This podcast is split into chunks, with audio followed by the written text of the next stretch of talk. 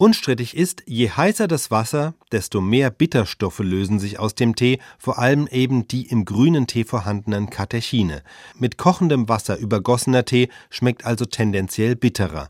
Ob er dadurch auch schlechter schmeckt, ist Geschmackssache. Auf der einen Seite gibt es Feinschmecker wie den Mainzer Physiker Thomas Wilges, der sich intensiv mit den wissenschaftlichen Grundlagen des Essens und Trinkens befasst.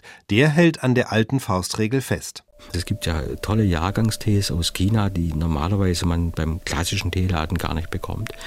Die sind dann eben so fein und so erdig und eben so praktisch schon fast championartig, nicht vegetale Noten. Und die sollte man natürlich nicht überbrühen mit einem wirklich sehr heißen Wasser, weil dann sind diese ganzen schönen, tollen Aromen weg. Deswegen sind die Brühtemperaturen eben zwischen 60 und 70 Grad. Doch es gibt auch eine Gegenposition, denn der Rat zur niedrigen Temperatur beim grünen Tee rührt noch aus der chinesisch-japanischen Tradition, den Tee mehrmals aufzubrühen und wenn auch der zweite Aufguss nach etwas schmecken soll, sollte der erste nicht zu heiß sein, denn sonst holt er schon alles an Geschmack raus, was drin ist.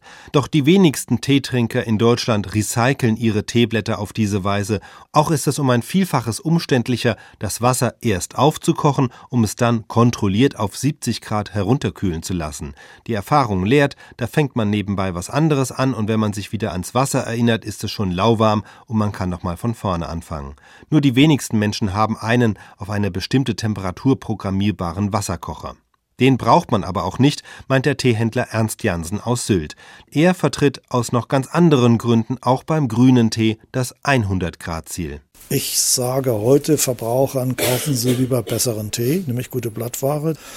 Und wenn Sie die aufbrühen, nehmen Sie bitte kochende Temperatur, weil damit auch alle Mikroorganismen und Dinge, die einfach in Lebensmitteln vorhanden sein können, jeder Vogel fliegt auch über eine Teeplantage und lässt mal was hernieder.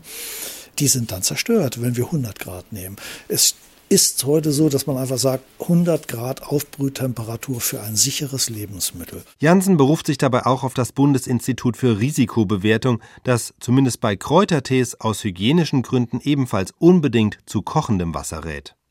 Geschmacklich jedenfalls gibt es kein richtig oder falsch, es kommt darauf an, was man vom Tee erwartet. Manche mögen es ja gerade ein wenig bitter.